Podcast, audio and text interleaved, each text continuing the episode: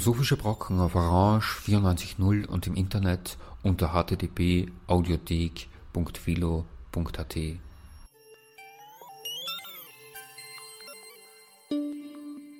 Willkommen bei den Philosophischen Brocken. Am Mikrofon ist Gerhard Unterturner. Heute steht auf dem Programm ein Vortrag von Andreas Gehlhardt mit dem Titel Exposition, Prüfungsprozesse und das Problem der Verdinglichung. Dieser Vortrag wurde bei der von Andreas Gehlhardt gemeinsam mit Gerald Posselt und Serge Seitz organisierten Tagung Heteronomie, Entfremdung, Verdinglichung – Grundbegriffe philosophischer Sozialkritik im November 2016 in Wien gehalten. Andreas Gehlhardt ist Assistenzprofessor für Philosophie und Bildungswissenschaft an der Universität Wien. Von seinen Publikationen seien nur einige wenige genannt. Zum einen das Buch Kritik der Kompetenz bei Diaphanes 2011 dann das Buch Emanuel Levinas, Reklam 2005 und Das Denken des Unmöglichen, Sprache, Tod und Inspiration in den Schriften Maurice Blanchots bei Fink 2005 erschienen. Von den Sammelbänden möchte ich erwähnen Techniken der Subjektivierung bei Fink 2013, gemeinsam mit Thomas Alkemeyer und Norbert Ricken herausgegeben. Dann das Buch Die deutsche Philosophie im 20. Jahrhundert, ein Autorenhandbuch bei der Wissenschaftlichen Buchgesellschaft 2013 und gemeinsam mit Thomas Bedoff herausgegeben. Parisia, Foucault und der Mut zur Wahrheit bei Diaphanes 2012 und gemeinsam mit Petra Gehring herausgegeben. Hören Sie nun den Vortrag von Andreas Gehlhardt. Ich äh, richte meine, meine Ausführungen so ein bisschen pragmatisch danach. Erstens, ich will nicht irgendwas jetzt nochmal wiederholen, was äh, sozusagen schon diskutiert werden ist, möchte aber anschließen ähm, ich will mich auch ein bisschen danach richten, was ich Ihnen und auch mir noch zumuten kann jetzt in diese Zeit, wo die Kondition etwas zurückgegangen ist, aber es soll natürlich auch ähm, sozusagen aus meinem derzeitigen Interessengebiet sein. Deswegen ähm, stehen die Prüfungsprozesse im Titel. Das heißt, deswegen ist eine kleine Vorbemerkung nötig. Ich interessiere mich deswegen für Prüfungspraktiken jetzt mal im allerweitesten Sinne weil Prüfungspraktiken ein besonders äh, geeignetes Mittel sind, das ist zumindest eine These, um menschliches Verhalten zu lenken.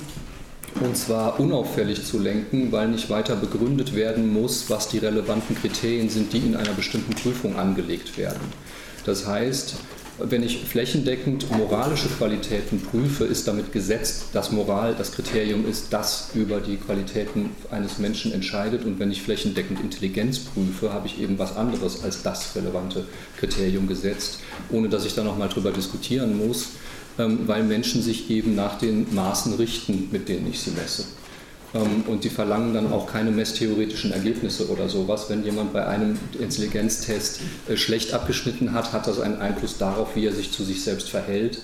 Ähm, und wenn er beim Intelligenztest schlecht abschneidet, ist das was anderes, als wenn er in einer Überprüfung seiner sozialen Kompetenzen schlecht abschneidet. Ja, er bekommt völlig andere Signale, je nachdem, was überhaupt geprüft wird, noch völlig unabhängig davon, wie die Machart des, des Tests ist. Und diese Form, Möglichkeiten, Menschen sozusagen in Bahnen zu lenken und zu kanalisieren, äh, via Prüfungsprozesse, das ist eben etwas, was mich jetzt eine Zeit lang ähm, interessiert hat. Äh, jetzt, wo ähm, die Habil abgeschlossen ist, darf ich mich wieder für andere Sachen interessieren, aber heute ähm, äh, möchte ich nochmal aus diesem äh, Feld vortragen und versuchen, das Verdinglichungsproblem darin zu situieren. Ähm, ich werde dabei äh, eine Grundthese in den Mittelpunkt stellen, die ich nicht groß exegetisch hier entwickeln kann, weil sie von Hegel her gewonnen ist. Äh, diese These besagt, dass sich menschliche Erfahrung auf einer sehr elementaren Ebene als ein Selbstprüfungsprozess verstehen lässt.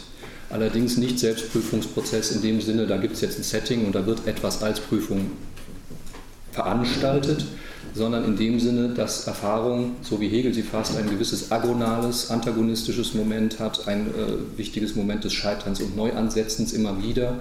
Er prozessualisiert ja den Erfahrungsbegriff Kant äh, wieder und darin, in diesen Momenten des äh, gegen etwas Anarbeitens, Scheiterns, teilweise auch wirklich als Kampf inszenierten Momenten, äh, liegt ähm, der Prüfungscharakter, der Selbstprüfungscharakter dieser Prozesse. Da werde ich auch gleich noch was zu sagen. Nur schon mal vorweg, ähm, das ist so ein bisschen ähm, der Rahmen. in dem sich das Ganze ähm, bewegt. Und die Folgethese, die ich darauf äh, versuche zu begründen und die ich jetzt hier eigentlich nur setzen kann, um sie ausführlich zu begründen, besagt eigentlich, dass Prüfungsprozesse überhaupt so gut geeignet sind, um Verhalten zu lenken, liegt eben daran, dass Erfahrung so funktioniert.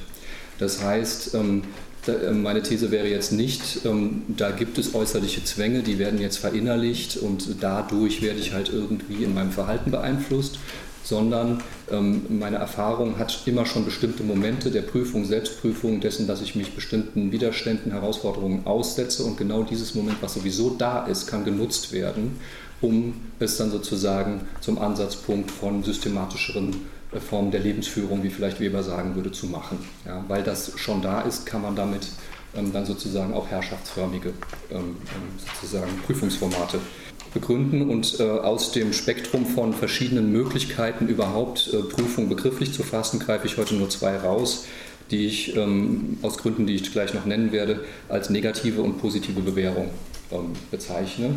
Den Begriff der Bewährung deswegen, weil ich mich heute, wenn ich von der Erfahrung her komme, für informelle Prüfungsprozesse interessiere, also welche, die man gerade nicht ähm, mit dem Vergleich Gerichtsprozess, Experiment oder was auch immer extra veranstaltetes Schulklausur sozusagen, die man nicht mit diesen Mustern verstehen kann, sondern die gerade die Prüfungsmomente im alltäglichen Handeln betreffen.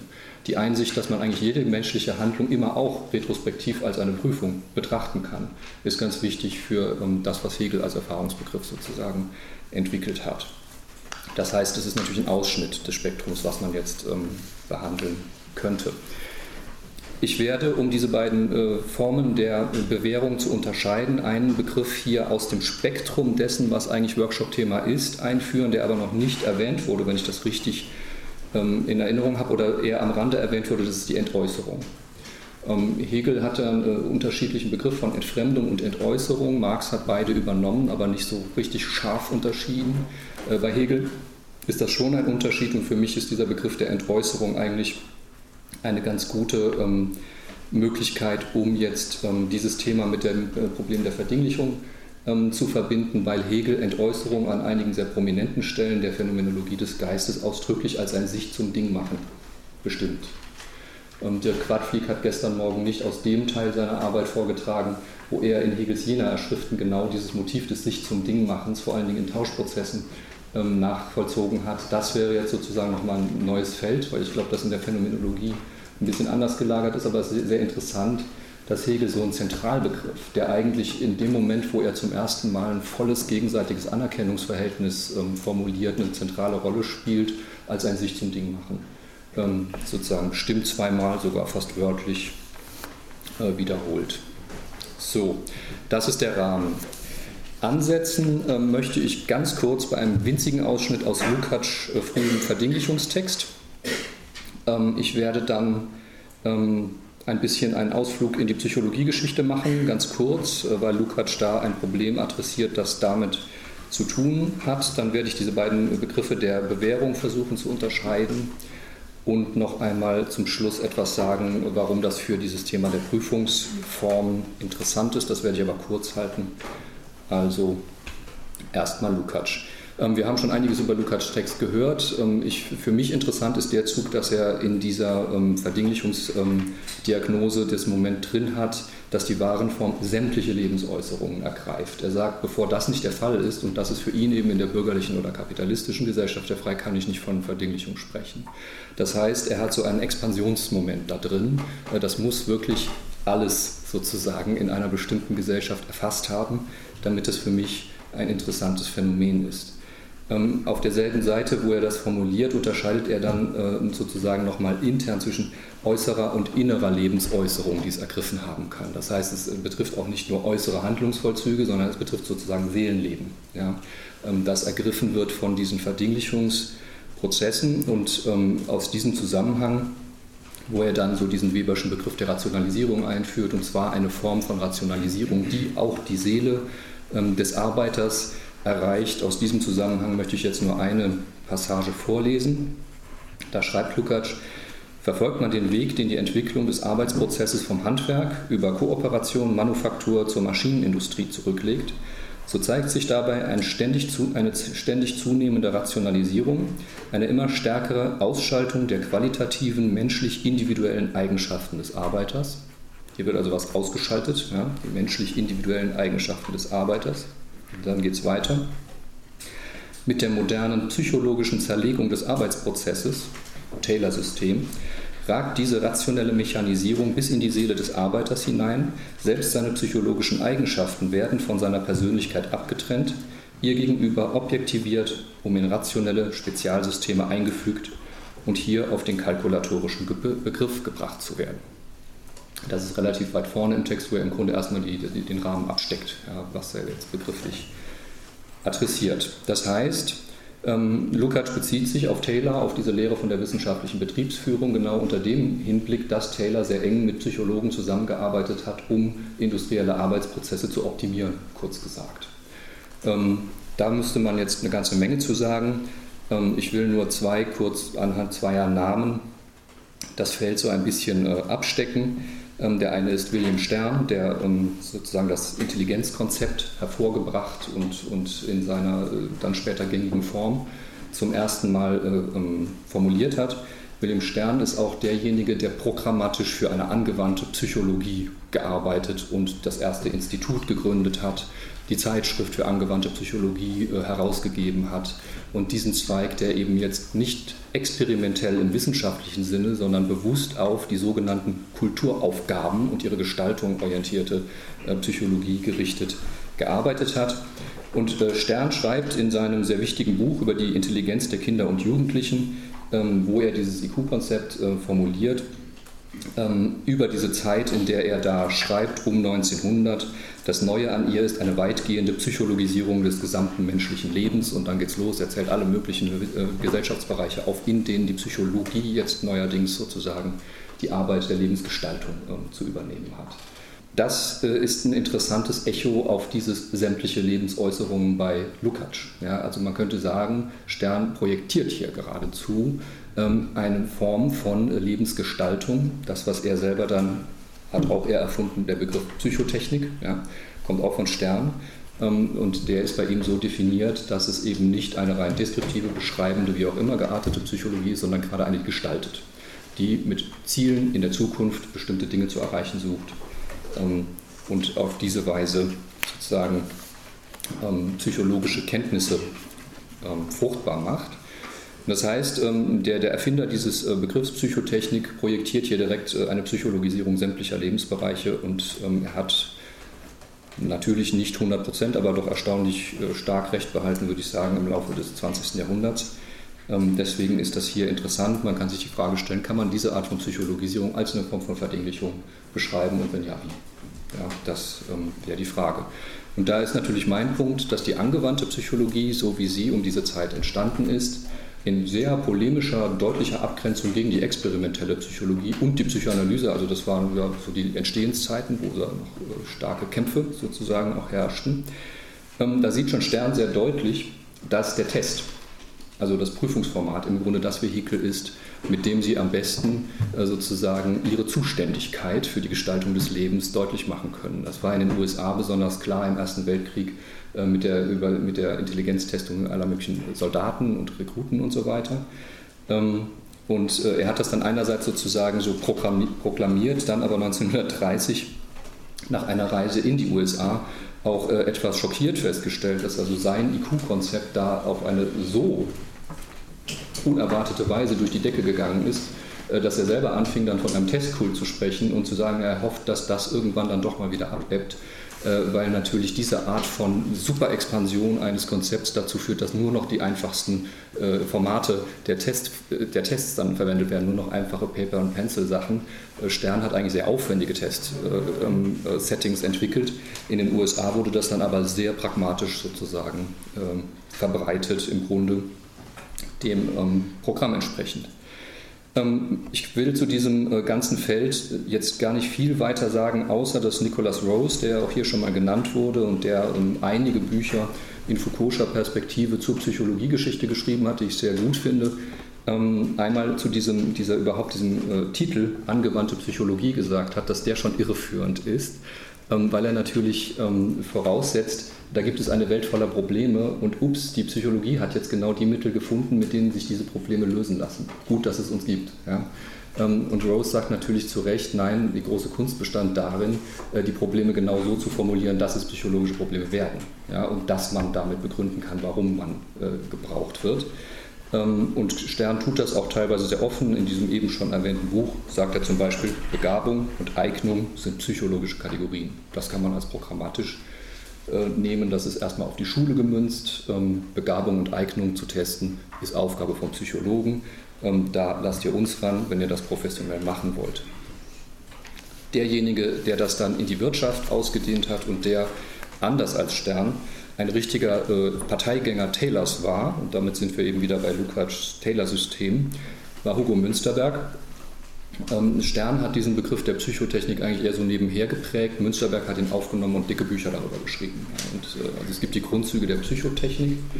Ähm, sein heute noch aufgelegtes Klassikerbuch ist aber eigentlich Psychologie und Wirtschaftsleben, ähm, in dem er das psychotechnische Problem sehr einfach formuliert er schreibt da, es gilt bestimmte wirtschaftliche Aufgaben unter dem Gesichtspunkt der für sie notwendigen oder wünschenswerten psychischen Eigenschaften zu analysieren und gleichzeitig Methoden zu finden, um diese Eigenschaften zu prüfen.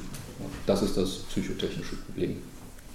Und äh, da fällt schon auf, ähm, dass das Vokabular, mit dem Münsterberg verfährt und das Vokabular, mit dem Lukács verfährt, eigentlich dasselbe ist. Beide setzen voraus, ähm, Individuen sind Substanzen mit Eigenschaften ähm, nur, dass Münsterberg eben derjenige ist, der herausfinden will, welche Eigenschaften für bestimmte Produktionsprozesse gebraucht werden und die sozusagen per Test aussieben möchte, während Lukas, Lukács genau das kritisiert und sagt, ja, aber das sind dann ja nur diese Eigenschaften und dann fehlt dem Menschen sozusagen was. Da wird etwas, was ihm eigentlich gehört, objektiviert, von ihm abgespalten und dann nur noch für ähm, wirtschaftliche Prozesse benutzt sozusagen. Ja? Und das wäre dann so ein Beispiel für Verdinglichung. Ich halte das für äh, nicht gangbar, um da eine aussichtsreiche Kritik dieses, dieses Feldes zu entwickeln. Und zwar nicht darum, weil ich Lukács Diagnose grundsätzlich für falsch halte. Ich glaube, die trifft auf diese klassische Psychotechnik zu. Auch nicht, weil das jetzt nicht mehr aktuell wäre. Natürlich ist Taylor Vergangenheit und man hat jetzt Toyota und weiß ich nicht was gehabt. Äh, auch das ist jetzt nicht mein, ähm, mein Problem. Ich glaube, es gibt da ein paar begriffliche Fragen, die auch heute noch in Zeiten der Soft Skills und der emotionalen äh, Kompetenzen und was nicht alles ähm, nach wie vor sich sag mal, im Ausgangspunkt von diesem Theorieformat lösen äh, können. Es geht mir aber ganz einfach um die Frage, ob diese Idee der ganzen Persönlichkeit, von der dann Eigenschaften abgespalten werden, und das ist dann das Problem, ob das ähm, wirklich das gute Modell ist, um zu einer Kritik dieser Formen von, ich sage jetzt mal, Verdinglichung zu kommen.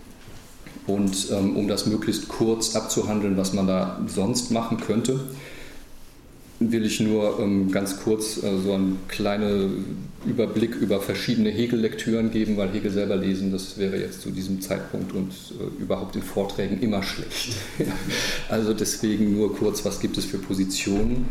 Ähm, es gibt einfach verschiedene Möglichkeiten, über Individualität zu sprechen. Ähm, die Psychologen, von denen ich gerade gesprochen habe, haben sehr schnell gemerkt, dass selbst für sie diese Idee, ein Individuum ist eine Substanz mit Eigenschaften, zu einfach ist.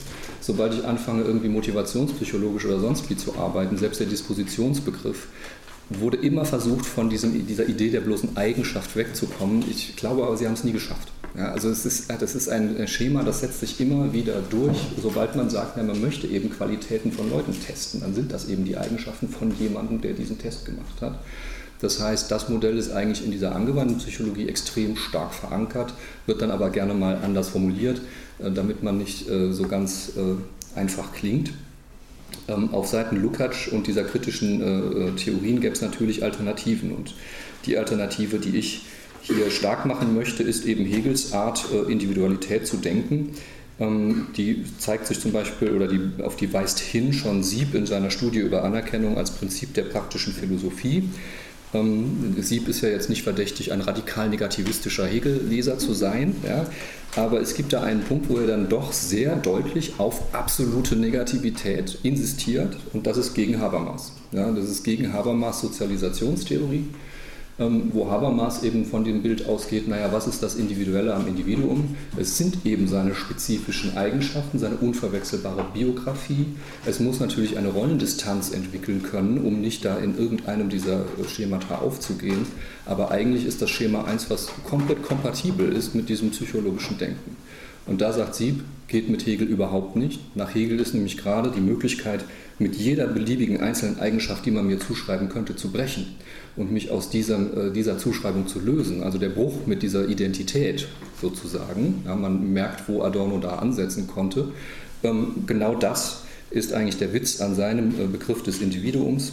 Und das heißt, ähm, da muss eine Form von absoluter Negativität vorausgesetzt werden, wenn dieses Individuum, und das ist natürlich von Hegel her gedacht, der Zentralbegriff, als frei gedacht werden können muss. Das heißt, ähm, Kants Idee Freiheit ist Unbedingtheit in einem sehr starken Sinne, wandert bei Hegel in diesen Erfahrungsbegriff rein, äh, in die Möglichkeit eben zum Bruch mit jeglicher Bindung und sei es noch die Bindung an mein biologisches Leben. Ja, das ist ein sehr starker Befreiungsimpuls, der sozusagen in diesem Individualitätsbegriff drin steckt. Das hat auch zur Folge, dass man mit Hegel eigentlich überhaupt nicht mehr auf Begriffe von subjektiven Selbstbeziehungen kommen kann, die dem Muster der Selbsterhaltung von Organismen folgen. Ja, auch das betont Sieb. Also in der Hinsicht ein sehr kluges Buch. Er sagt, äh, klar, ähm, Blumenberg hat ja schon darauf hingewiesen, dass es nicht immer diese triebhafte Selbsterhaltung als Grundbegriff gab, sondern es rationale Formen des Konatus, der Selbsterhaltung, der Beharrungssätze in der Philosophie eine große Rolle gespielt haben. Aber selbst wenn man das mit berücksichtigt, äh, kann Hegel einfach nicht als jemand verstanden werden, der Individualität und das Primat der Selbsterhaltung stellt. Ja? Es ist jemand, der genau den, das Abstufen von Selbsterhaltung in die zweite Reihe, hinter die Freiheit, ähm, sozusagen zum, zum äh, Grundprinzip seiner Idee von Subjektivität macht. Und äh, da könnte man jetzt dann eine längere Geschichte anstücken. Ich hätte jetzt Hornets Kampf um Anerkennung. Ja. Ähm, da ist meine Lesweise, und ich hoffe, die ist nicht zu verkürzend, die, dass das äh, schon gar nicht mit dem, was Sieb da macht äh, und betont, kompatibel ist, weil ähm, dadurch, wenn man Individualität mit Hegel so negativistisch denkt, heißt das, diese Kategorie ist weder psychologisierbar noch naturalisierbar und genau das ist Hornets Programm. Er sagt ausdrücklich, ähm, ich möchte ähm, den Begriff, ähm, also dieses ganze Anerkennungsverhältnis hier naturalisieren und das mit der Hilfe einer pragmatistischen Psychologie von Mead hauptsächlich, teilweise auch Dewey. Und die gehen natürlich sehr selbstverständlich von solchen äh, Selbsterhaltungsmustern aus. Ja, bei, bei Dewey vielleicht ein bisschen prominenter. Interessant ist, dass Hornet Siebs Studie ständig zitiert, immer lobend zitiert, aber nie die Debatte mit Habermas erwähnt, ähm, die souverän übergeht und einfach zum Status quo der Habermasischen Sozialisationstheorie zurückkehrt. Ja, also das ist äh, eine interessante Strategie. Man holt den anderen zwar rein und sagt, das ist ein tolles Buch, aber den entscheidenden Punkt, der einem wirklich sozusagen äh, treffen könnte, der wird einfach, weiß ich nicht, ausgespart. Ja. Ähm, man könnte jetzt zu einfach sagen, ja, damit restauriert er eben genau den Begriff von Individualität, den Hegel eigentlich ähm, ähm verabschiedet hatte. Ähm, das ist jetzt bei den späten Schriften nochmal wieder anders. Ich glaube, da hat er ähm, ein paar dieser Probleme genau zu adressieren versucht. Ich sage aber zum Schluss nochmal was dazu, wieso ich da weiterhin trotzdem skeptisch bleibe. Der letzte Punkt, der für mich in Siebs Buch, das jetzt 2014 auch wieder aufgelegt worden ist, äh, dankenswerterweise interessant ist, ist, dass der bei dem Anerkennungsverhältnis, und zwar in dem Herr Knecht-Kapitel, also bei der ersten äh, Formulierung der Anerkennung schon betont, das sei eigentlich eine Form von Selbstprüfung, die da abläuft. Und ähm, das ähm, ist bei Sieb sehr naheliegend, weil der alles im Rahmen dieses Erfahrungsbegriffs situiert. Der sagt, wenn das eine Geschichte der Erfahrung des Bewusstseins ist, was sind das eigentlich für Momente von Erfahrung, die jetzt dann zum Beispiel als Kampf um Anerkennung ähm, so konfiguriert werden? Und er sagt, das ist der seltsame Fall einer Selbstprüfung zu zweit. Ja, also jemand setzt sich dem Risiko aus, dass der andere reagiert, wie er reagiert. Und wenn er das nicht tun würde, wäre überhaupt gar kein Erfahrungsprozess in Gang kommen. Ja? Das heißt, es gibt da so eine gewisse Form von Bereitschaft des ersten Schritts und die ist natürlich, wenn ich eine Duellsituation nehme, besonders deutlich und dramatisch. Ja? Das gibt es auch anders. Er hat zum Beispiel die, die, Szenen eines, eines Schuldbekenntnisses, das sich dann der Möglichkeit aussetzt, dass der andere mich verurteilt und so weiter.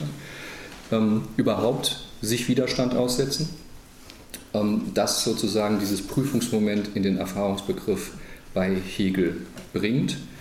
Ähm, und der Grund, warum ich dann Hegels äh, Erfahrungsbegriff, wenn ich ihn als Prüfungsbegriff fasse, negative Bewährung nenne, ist einerseits, dass Hegel an sehr prominenten Stellen tatsächlich von Bewährung spricht, um äh, genau dieses informelle Prüfen ähm, zu benennen. Und andererseits, dass ich ähm, von Sieb aus da noch einen Schritt weiter machen würde zu tatsächlich konsequent negativistischen Lektüren der Phänomenologie, wie es die zum Beispiel bei äh, Alexander Garcia Düttmann gibt. Äh, Andreas Hetzel hat solche Vorschläge formuliert, Gerhard Gamm auch. Ähm, da gibt es natürlich, äh, mal abgesehen von Nancy und Zizek und ihren Varianten sozusagen, das Negativistische ähm, da hervorzukehren. Ich zitiere stellvertretend nur einen kleinen Passus aus einem Aufsatz von Andreas Hetzel über negative Universalität wo er schreibt, dass für Hegel äh, gerade nicht die Partizipation an einer allgemeinen Vernunft äh, dasjenige ist, was die Leute ähm, sozusagen zusammenhält, sondern gerade die Abwesenheit jeder derartigen Voraussetzung, das Anerkennen des anderen, das er vor allem auf den letzten Seiten des Geistkapitels beschreibt, also nicht im Kampf um Anerkennen, sondern da, wo es dann wirklich voll äh, bestimmt wird äh, richtet sich für Hegel weder auf äh, die Vernünftigkeit des anderen noch auf irgendwelche anderen bestimmbaren Eigenschaften. Wirklich anerkennen kann ich die anderen nur, wenn ich von ihren Eigenschaften absehe und sie gerade in ihrer Andersheit und absoluten Entzogenheit anerkenne. Da wird natürlich ein stark alteritätstheoretisches Moment in diese Szene der Anerkennung bei Hegel hineingelesen. Aber meiner Ansicht nach ist das eigentlich eine Konsequenz aus dem, was Sieb da mit absoluter Negativität benennt. Und da wird dann natürlich klar, dass es offenbar ähm, eine Form von Erfahrungsbegriff gibt, ähm, der mit diesem Modell, ähm, da sind Menschen, Leute mit Eigenschaften und so weiter und die können von ihnen abgespalten werden und so nicht mehr äh, einzufangen ist. Und das ist für mich das Interessante an diesem Begriff. So, jetzt ist es so, dass dieser Prozess der Bewährung eben einerseits in dem besteht, und das sind diese berühmten Passagen, wo er beschreibt, ja, man geht mit bestimmten Maßstäben in äh, Situationen hinein, entweder kognitiver Art oder praktischer Art, man hat bestimmte Erwartungen an den anderen oder daran, wie sich ein Gegenstand zeigt oder was auch immer. Diese Erwartungen können getäuscht werden, ähm, dadurch äh, ändert sich der Maßstab und so weiter. Ja, das ist ähm, das, was man äh, kennt. Diese, diese Situationen sind aber, und das wird in Hegel-Lektüren sehr selten so wirklich stark betont, natürlich davon abhängig, dass es da immer so ein Initial gibt, dass überhaupt etwas aufs Spiel gesetzt wird und sich als falsch erweisen kann. Und die Möglichkeit, dass etwas sozusagen komplett im Rückzug bleibt und so selbst in einem, in einem äh, fast solipsistischen Sinne bleibt, ist für Hegel ganz einfach deswegen immer ein Gegenstand von Polemik, ähm, weil das für ihn bedeuten würde, eigentlich wird der Raum der Erfahrung damit verschlossen. Ähm, wenn nicht die Möglichkeit des Konflikts, des Scheiterns und äh, des Widerstands überhaupt äh, sozusagen eröffnet wird, gibt es auch keine Erfahrung. Ähm, das zeigt sich besonders deutlich und das äh, korrespondiert jetzt Andreas Hetzels Betonung da dieser letzten Passagen des Geistkapitels in dieser Rede von der schönen Seele, die sozusagen sich nur für sich hält und ihre moralische Vortrefflichkeit äh, wahrt, indem sie eben kein Risiko eingeht, was welcher Art auch immer, sozusagen mit anderen zu konfligieren. Und genau das ist der Punkt, wo Hegel da äh, schreibt, ähm, dieser schönen Seele fehlt die Kraft der Entäußerung und das heißt die Kraft, sich zum Ding zu machen. Und in diesem Zusammenhang heißt das natürlich, sich für den anderen zum Ding zu machen. Sich für den anderen zu etwas zu machen, dem man entweder über das man urteilen kann, über das man reden kann, ähm, gegen das man kämpfen kann, was auch immer. Ja. Also für Hegel ist genau dieses eröffnende Moment der Erfahrung, das erstmal ermöglicht, dass sowas wie ein konfliktuelles Geschehen zustande kommt, in dem sich Maßstäbe neu justieren, genau dieser Schritt der Entäußerung.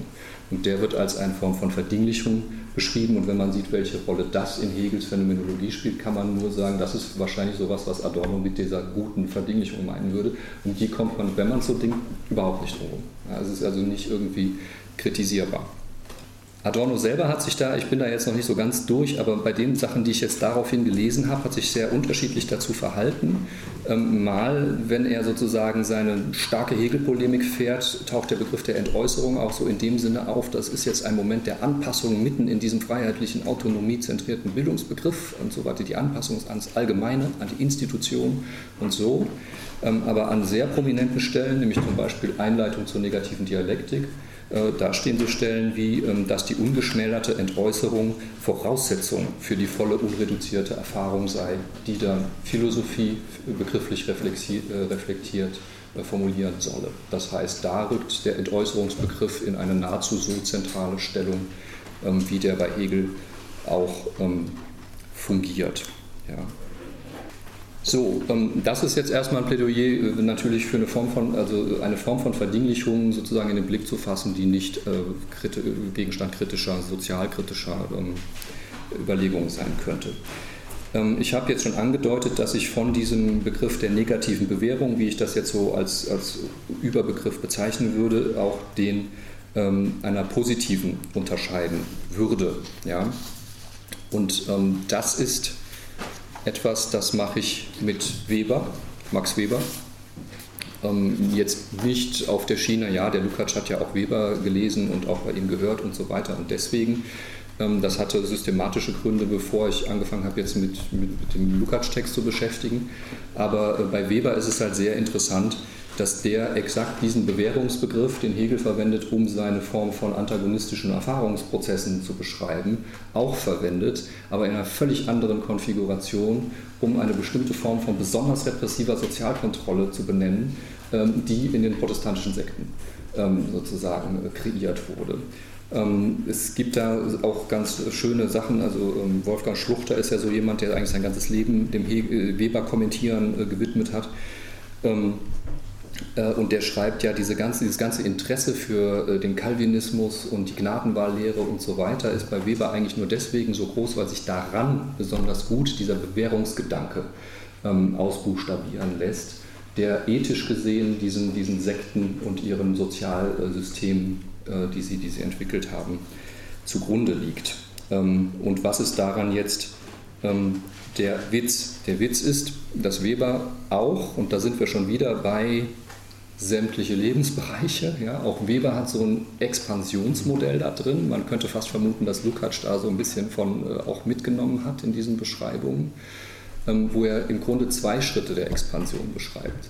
Die erste in diesem berühmten Aufsatz über die protestantische Ethik und den Geist des Kapitalismus äh, ist die Expansion aus dem Kloster in den Alltag. Ja, das ist dieses, okay, da werden bestimmte Formen von Asketik die eigentlich einem kleinen Kreis äh, im Kloster vorbehalten waren, plötzlich per ähm, Erbauungsliteratur und, und Predigt und was auch immer äh, sozusagen für die alltägliche Lebensführung ähm, ausgebreitet und, und gangbar gemacht. Und darunter sind natürlich ganz prominente Formen von Selbstprüfungsformaten die Gewissensprüfung, ja, gerade im protestantischen Bereich ja sozusagen ein Ankerpunkt sozusagen dieser, dieser, dieser Praktiken.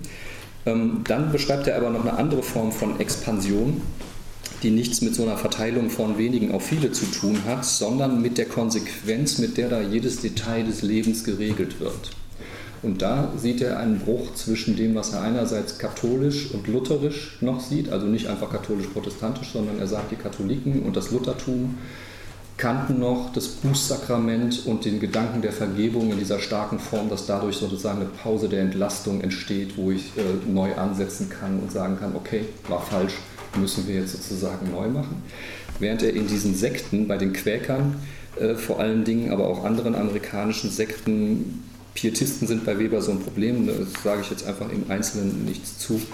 Ähm, bei denen findet er dann genau das Wegbrechen dieses Vergebungsgedankens zugunsten eines Systems der Sozialkontrolle, das einfach beansprucht, dass man ununterbrochen nach diesen Maßstäben zu leben hat und dass genau dieses Entlastungsmoment von, ja, jetzt hast du gebeichtet und jetzt können wir mal wieder, wegfällt.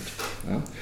Und ähm, das ist für ihn nahezu der Witz an der ganzen Sache. Das ist das äh, Ding, wo es zur Herrschaft wird. Und deswegen finde ich das so interessant, dass äh, Lukács das am Anfang seines Textes auch so betont. Ja, das muss alle Lebensäußerungen ergriffen haben, sonst können wir da noch keine Kritik ansetzen. Das ist eigentlich bei Weber dann unter diesem Titel der Rationalisierung natürlich schon angelegt in diesem Jahr, da entsteht ein, ähm, er sagte an einer Stelle, ein unglaublich lästiges und penetrantes und kaum abzuwehrendes System der Lebensführung, was eigentlich beansprucht, mir jeden Millimeter ähm, sozusagen zu reglementieren. Ähm, und das Interessante ist eben, dass genau dabei, wenn man das im Einzelnen sich anguckt, was da sozusagen gemacht wurde, um das zu tun, ähm, dass Prüfungsformate eine ganz große Rolle spielen. Also ich lese Ihnen das jetzt nicht im Einzelnen vor, was jetzt im engeren Sinne Gewissensprüfung war, was waren diese Techniken des Tagebuchführens und sozusagen der Dokumentation des eigenen Lebens. Es gab teilweise diese Verbesserungstagebücher, wo man regelrecht so graduell eintragen konnte, ob man heute sehr weit oder nicht so weit von Guten abgewichen ist und so weiter. Ähm, das waren so Techniken, die da äh, entstanden. Ähm, wichtig ist, dass Weber das in dieser Konfrontation, ja, was war einerseits Katholizismus, Luthertum, was waren andererseits die Sekten, ähm, sehr so einzelne ähm, beschreibende Kriterien hervorhebt, äh, was jetzt der Witz an diesem neuen ähm, System ist. Und da sagt er, es läuft im Grunde auf eine beständige soziale Selbstbehauptung hinaus. Das ist eine Form von Prüfung, dauernder Prüfung, die für mich eigentlich täglich verlangt, mich zu behaupten. Und ähm, da werden Qualitäten ausgelesen. Ja, also die, die Einzelnen werden auf bestimmte Qualitäten hin, die dann natürlich vor allen Dingen moralische Qualitäten, aber auch schon als moralische verkappte ähm, ähm, Fleißigkeit und Arbeitsamkeitsqualitäten sind, ähm, überprüft und ausgesiebt und sozusagen ähm, auf Linie gehalten.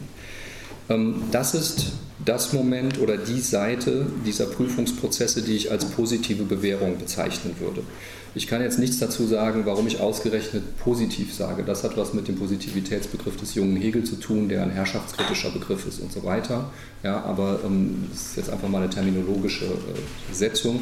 Ich würde sagen, diese Form von Bewährungsprozessen, die Weber da beschreibt, sind Prozesse positiver Bewährung, die man genau als verdinglichende deswegen schon äh, bezeichnen kann, weil die Einzelnen genau auf dieses Schema du bist ein X mit Qualitäten äh, festgelegt werden und hier wirst du als X geprüft. Wenn man sich fragt, wie sich nun dieser negative Bewährungsbegriff davon am einfachsten unterscheiden lässt, würde ich sagen, das ist etwas, was äh, Düttmann vor allen Dingen in seinen Überlegungen zur, zur Anerkennungstheorie sehr deutlich gemacht hat. Äh, der hat gesagt, ähm, der, der Aus der volle Hegelsche Anerkennungsbegriff, so wie er im Geistkapitel nach diesem Herr Knecht-Kapitel formuliert wird, ist einer, wo sich die Einzelnen nicht als irgendwas, sondern als frei bewähren. Und zwar in so einer Form von gegenseitiger Einseitigkeit, wo sie einander auch frei lassen im Anerkennen, ja, wo diese Entzogenheit gerade zum Ausdruck kommt. Und das, äh, sagt Düttmann, ist im Grunde äh, so etwas wie eine Durchstreichung überhaupt dieses Als. Da wird überhaupt nicht etwas als etwas anerkannt, sondern da besteht die Anerkennung gerade darin, dass man das fahren lässt, ja, wie Hegel das sozusagen äh, sagt, und äh, die, die, den Versuch aufgibt, jemanden als dies und als jenes und als solches festzulegen. Das heißt, ähm, man kann sagen, genau wie die positive Bewährung ganz genau das tut, bestimmte Qualitäten setzt, als die man sich sozusagen täglich zu bewähren und zu behaupten hat, tut es die äh, negative ähm, Bewährung nicht. Ähm, was dabei natürlich dann die Gefahr ist, ist, dass man sich fragt, ist das überhaupt noch eine Prüfung? Wieso kann man das noch Prüfung nennen? Was ist denn überhaupt jetzt daran das Prüfungsmoment, wenn man sich nicht mehr als irgendetwas äh, bewähren kann? Ähm, und da würde ich sagen, Hegel nennt das ganz zu Recht doch eben so, ähm, weil das Offenhalten der Möglichkeit von Erfahrung ein Risiko verlangt letztlich. Und das ist das, wo er das Gegenbild in der schönen Seele zeichnet sozusagen der Schritt in eine unvorhersehbare Aktion hinaus, die natürlich besonders deutlich zu ähm, dramatisieren ist, wenn es sich um eine intersubjektive äh, Konstellation handelt, weil die Unvorhersehbarkeit der Reaktion des anderen so schön deutlich ist, die aber letztlich nach Hegel schon in jeder simplen Situation, wo ich mich auch nur darauf verlasse, dass das schon so sein wird, wie es ist, existiert. Genau dieser erste Schritt ist das, ähm, das erfolgen oder nicht erfolgen kann und wo nach Hegel das Moment der Bewährung darin läge, dass es erfolgt. Dass also die, die Möglichkeit von Erfahrung offen gehalten wird, die meiner Ansicht nach nach diesen äh, in, in äh, ähm, Prozessen der positiven Bewährung verschlossen werden. Warum interessiert mich das? Es interessiert mich äh, einerseits deswegen, weil natürlich in jüngeren Analysen ähm, der derzeitigen Lage äh, des kapitalistischen Systems, Boltanski und Capello wurden jetzt hier schon mehrfach äh, sozusagen zitiert, genau dieser Effekt dass es zu einer gewissen Entgrenzung von Prüfungsformaten kommt und äh, Menschen, die in bestimmten Arbeitsverhältnissen leben, so den Eindruck äußern, sie wüssten eigentlich nicht mehr so genau, wann die Prüfung anfängt und wann sie aufhört, äh, weil sie ständig evaluiert, mit Feedback versorgt, begutachtet und sonst was werden. Kann man auch gerne in der Lehrerausbildung haben, jedenfalls in der deutschen. Ich habe dann da mal ins Lehrerzimmer geguckt und gedacht, wer begutachtet mich hier eigentlich nicht? Ja, also ähm, wenige Leute. Ähm, die nicht sozusagen in dieses Feedback-Szenario eingespannt sind. Und so ist das natürlich in allen Bereichen. Wenn man irgendwas kauft, sagt der Verkäufer, ja, ähm, Sie bekommen da in der Woche einen Brief, kreuzen Sie da mal die 5 an. Ja.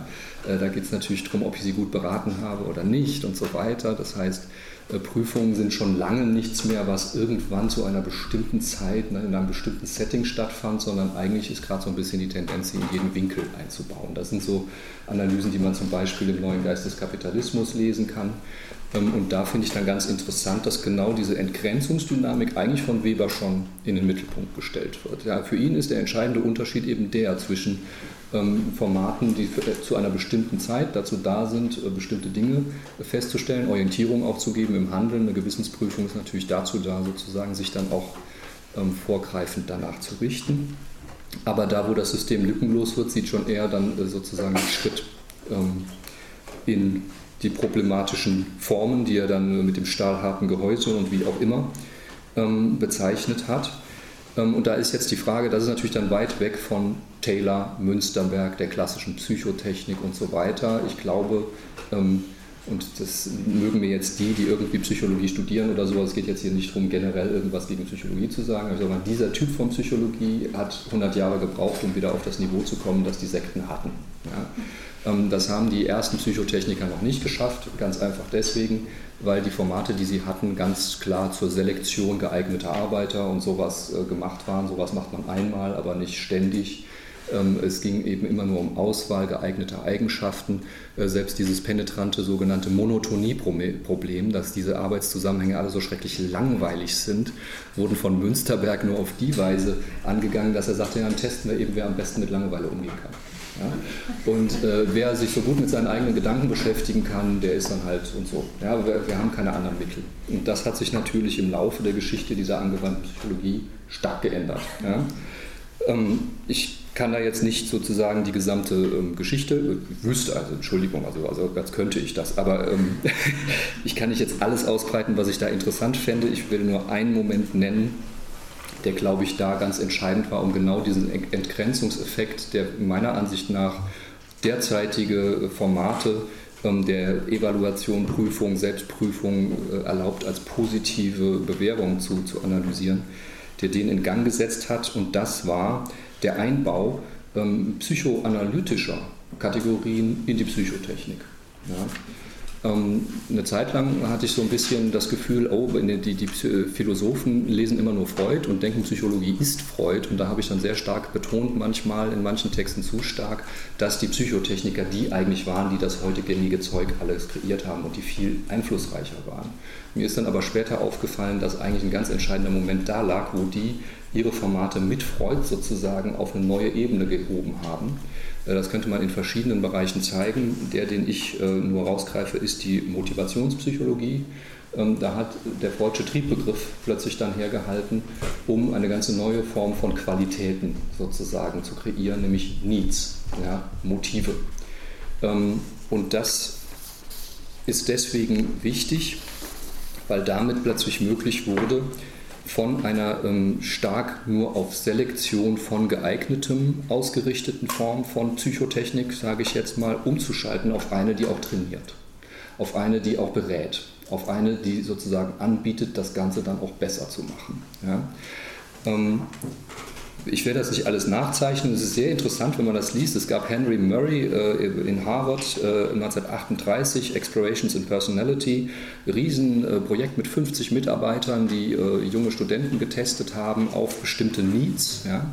Und in dieser Anfangszeit der Motivationsforschung kam dann, also ich lese das jetzt nicht vor, das ist eine Liste von 28 Needs, die der Mensch so hat.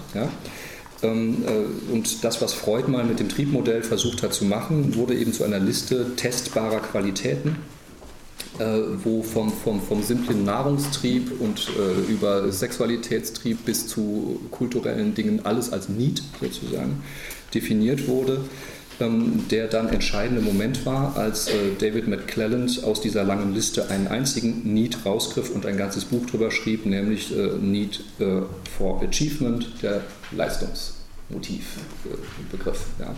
Das war ähm, dann sozusagen derjenige, der den Ton angab, und ähm, der die Forschung dann sozusagen orientierte, was ist jetzt sozusagen, wo machen wir jetzt große Projekte, um das zu erforschen. Und äh, McClelland hat dann von der Ford Foundation richtig gut Geld bekommen, um sozusagen diese Leistungsmotivation zu erforschen. Ähm, wobei das Wichtige war, es gibt sehr unterschiedliche Linien der Motivationsforschung. Die wichtige, die von Murray über McClelland läuft, ist die, dass die davon ausgehen, es gibt nicht nur Motivation in Handlungszusammenhängen, sondern es gibt tatsächlich Motive, die bei einzelnen Menschen als Dispositionen feststellbar sind. Das heißt, wir haben genau wieder dieses Eigenschaftenmodell. Ich habe halt ein bestimmtes Leistungsmotiv in einer bestimmten Ausprägung oder nicht und deswegen muss ich nicht mit diesen alten Formaten der differenziellen Psychologie brechen, sondern kann Tests machen, ne, ob dieses Leistungsmotiv bei mir ausgeprägt ist und so weiter. Das ist, finde ich, äh, schon deswegen ein interessanter Punkt, weil hier ein sehr klassisches marxisches Motiv plötzlich reinkommt, wenn man sich fragt, warum ist denn das Leistungsmotiv so dermaßen wichtig gewesen. Ich glaube, was da eine Riesenrolle spielte, war das sogenannte Transformationsproblem der Arbeit. Ja, nämlich dieses Problem, äh, wenn ich Arbeitern einen Vertrag vorlege und den unterschreiben lasse, verkaufen die mir ja nur ihre Arbeitskraft, aber äh, auch nur das Versprechen, dass sie diese Kraft auch einsetzen. Was dann hinterher wirklich passiert, das hat schon Weber in einigen sehr interessanten Texten als Bremsen äh, bezeichnet. Ja, eine Gruppe von Arbeitern spielt sich natürlich auf ein schönes mittleres Niveau ein, äh, wo sie jetzt nicht Gefahr laufen, sich hier völlig zu verausgaben. Äh, und in den Arbeitszusammenhängen, über die Weber da schrieb, war das regelrecht lebensnotwendig. Aber genau dieses Problem, ähm, wie kriegen wir die Leute dazu, die Kraft, die sie uns verkauft haben, auch wirklich zu verausgaben, das war eine der Sachen, die in dieser Motivationsforschung dann ganz heftig äh, sozusagen äh, angegangen wurden. Ähm, wenn wir die sozusagen nicht mit dem Knüppel zwingen können, dann müssen wir eben feststellen, was für bestimmte psychologische ähm, Größen äh, da eine Rolle spielen, dass jemand auch wirklich tut, was er, was er kann. Ja? Und ähm, da sind wir, glaube ich, heute noch froh drin. Ja, also das ist ähm, Heckhausen schreibt in seinem klassischen Handbuch zur Motivationspsychologie, dass diese Forschung von McLaren, das war der Durchbruch. Ja, das war wirklich ein äh, Durchbruch, dass da das Leistungsmotiv so isoliert wurde und dann diese Linie der Forschung gemacht wurde. Ich glaube auch in einem ganz anderen Sinne als wahrscheinlich Heckhausen, ähm, dass das ein großer Durchbruch war. Der eine bestand darin, ähm, dass genau daraus das Kompetenzmodell hervorgegangen ist oder der Begriff, den wir heute ja in allen äh, Ecken unseres Lebens vorfinden, wenn wir zur Schule oder in die Uni oder sonst wo gehen. Und das andere ist, dass natürlich dieser Schritt davon, ich kann nur Leute testen und auswählen, zu, ich kann die auch trainieren und ich kann sozusagen Motivationstrainings und überhaupt eine Form von Schulung und Pädagogik und was nicht alles entwickeln, die darauf zielt, ähm, sozusagen Verhaltensmuster zu implementieren. Das war mit dieser Forschung erstmals möglich. Ähm, das lustigste Detail des Ganzen ist, dass McClellan das auch noch versucht, indem er Weber äh, zu einer Anleitung umformuliert, wie ein äh, High Achiever sozusagen zu sein hat. Also die protestantische Erziehung, die Weber analysiert als Vorbild für Leute, die in diesem Modell gut äh, funktionieren würden. Das heißt, äh, ich glaube, dass genau diese Prozesse, die, die man schon mit Weber als Prozesse der positiven Bewährung beschreiben kann, genau diese auf, auf einer psychologischen Basis mit 100 Jahren äh, Verzögerung wieder ihren Durchbruch hatten und das lässt sich dann an einzelnen Konzepten wie Motivation, äh, wie Kompetenz ähm, festmachen. Was das Wichtige ist jetzt auf der Gegenseite, die ich versucht habe anzudeuten, negative Bewährung, ähm, diese Prozesse der Entäußerung, ähm, da ist wichtig, dass ich nicht davon ausgehe, ähm, es gibt irgendwo die grüne Wiese, auf der Prozesse negativer Bewährung stattfinden. Ja? Also dieses, dieses ähm, initiale Moment, äh, sich sozusagen auszusetzen für etwas, ist, glaube ich, nichts, was man sozusagen in Reihenform irgendwo beobachten und dann irgendwie festmachen könnte und da so, so eine vorbildliche Art von Handeln oder sowas rausziehen könnte. Ich glaube, das ist nur etwas, was in anderem sozusagen als Initial existiert, aber was nicht sozusagen jetzt rein zu scheiden wäre von anderen äh, Formaten, in denen dann eben genau Eigenschaften und so weiter die Frage sind, man sich eben schön als X äh, sozusagen zu bewähren hat. Ähm, das ist auch der Punkt, weswegen ich diesen Begriff der Exposition ähm, in den Titel gesetzt habe. Das ist der einzige Ort in meinem Vortrag, wo Levinas eine Rolle spielt. Ähm, äh, bei Levinas gibt es eine Stelle in seinem Werk Autrement qu'être, äh, äh, Ou au-delà de l'essence, dieser äh, interessante Titel, ähm, wo er von der Exposition meiner gegenüber dem anderen spricht und da wird das französische Wort Exposition innerhalb von zwei Zeilen mit ganz unterschiedlichen deutschen Ausdrücken wiedergegeben, weil es zwei sehr unterschiedliche Bedeutungen gewinnen kann. Die eine ist nämlich die Bedeutung, dass ich tatsächlich für den anderen zu einem Ding werde im Sinne von Objekt, ähm, über das der seine Aussagen machen kann und das für ihn sozusagen präsent da vorliegt.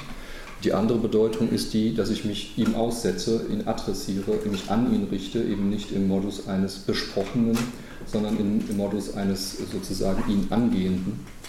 Und genau diese beiden ähm, äh, mal, Linien, die man in diesem Expositionsbegriff vereinigt findet, ähm, markiert, glaube ich, auch sehr gut die Ambiguität der Entäußerung, ähm, wie man die mit Hegel begreifen kann, die Ambiguität dieser Form von sich zum Ding machen die einerseits eben äh, den appellativen und äh, angehenden Charakter haben kann. Das ist das, was Düttmann meint mit der Du-Strichen des Als. Ja, da wird nämlich gerade die Aussagefunktion durchgestrichen.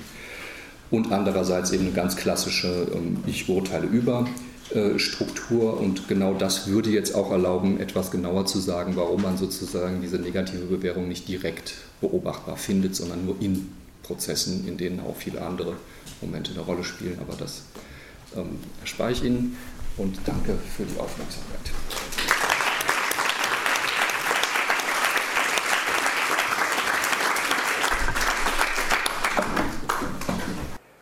Das waren die philosophischen Brocken. Am Programm stand ein Vortrag von Andreas Gehlhardt mit dem Titel Exposition, Prüfungsprozesse und das Problem der Verdinglichung, der bei der Tagung Heteronomie, Entfremdung, Verdinglichung Grundbegriffe philosophischer Sozialkritik im November 2016 in Wien gehalten wurde. Vielen Dank für Ihre Aufmerksamkeit.